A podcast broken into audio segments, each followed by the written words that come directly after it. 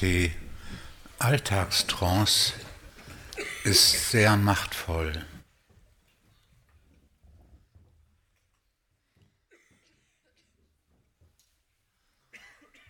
Die Alltagstrance bedeutet auch,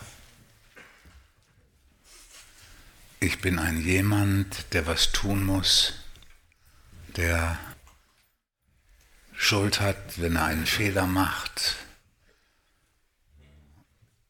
und sich anstrengen muss,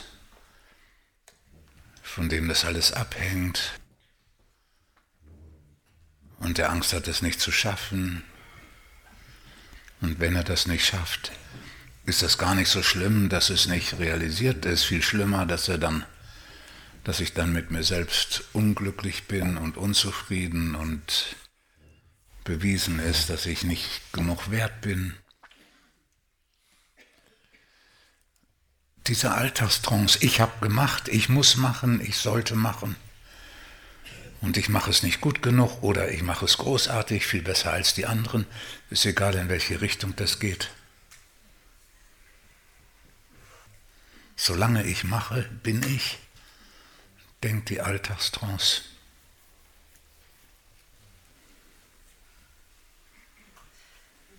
Und die ist sehr machtvoll, die kommt einem entgegen, sobald man andere Menschen trifft, die kommt einem entgegen, wenn man Zeitung liest, wenn man im Radio zuhört, wenn man sich selbst zuhört, das ist das Furchtbarste.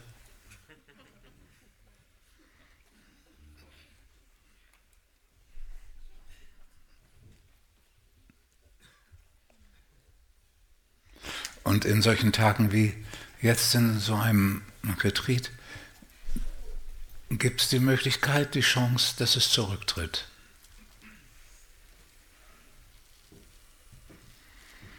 Dass, viel, dass du realisierst, dass viel mehr mit dir geschieht, als dass du etwas tust.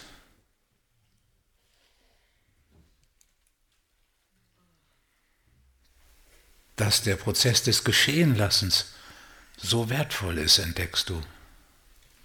Und auch nicht so leicht, so bei der Bewegungsübung da. Da ist es so schwer, mit Machen aufzuhören. Auch mit Festhalten aufzuhören. Festhalten ist ja genauso Machen.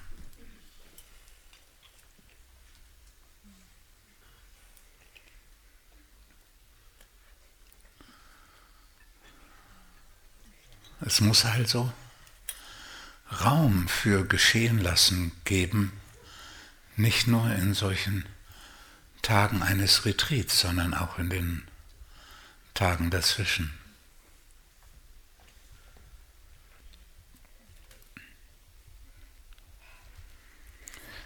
Und da stößt man auf ein Phänomen, das uns in den letzten Jahrzehnten zunehmend,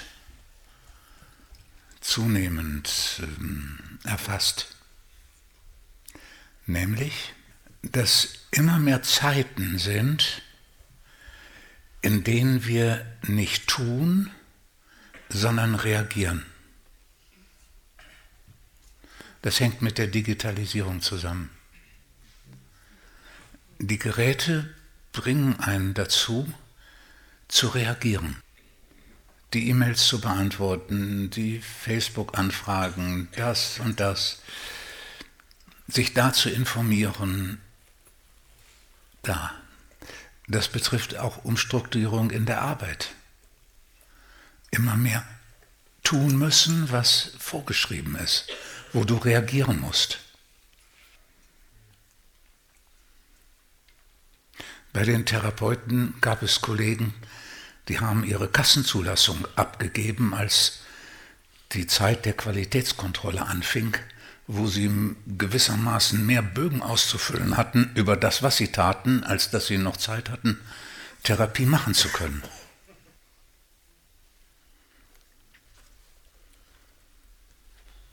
Das heißt, wir werden immer mehr, wir sind in immer mehr Kontexten und immer mehr unserer Zeit wird bestimmt davon, dass wir etwas tun, was uns gesagt wird, was wir tun müssen.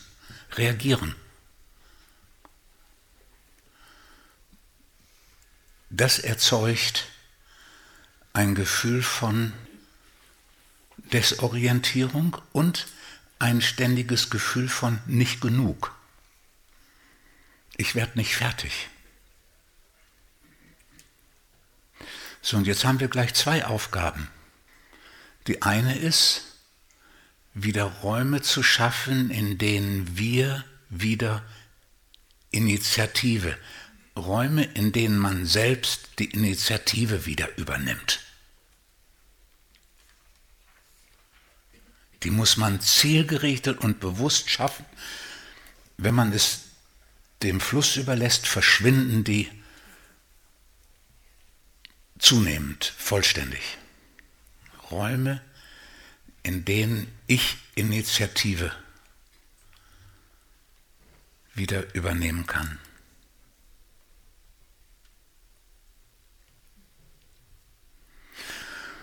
Und zum Zweiten Räume, in denen die Stille Raum bekommt und das geschehen lassen.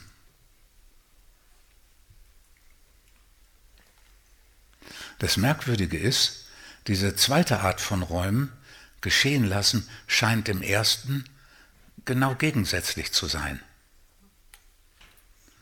Aber nur dem Scheine nach, weil du übernimmst die Initiative, dem Geschehen lassen Raum zu geben. Du musst zurücktreten.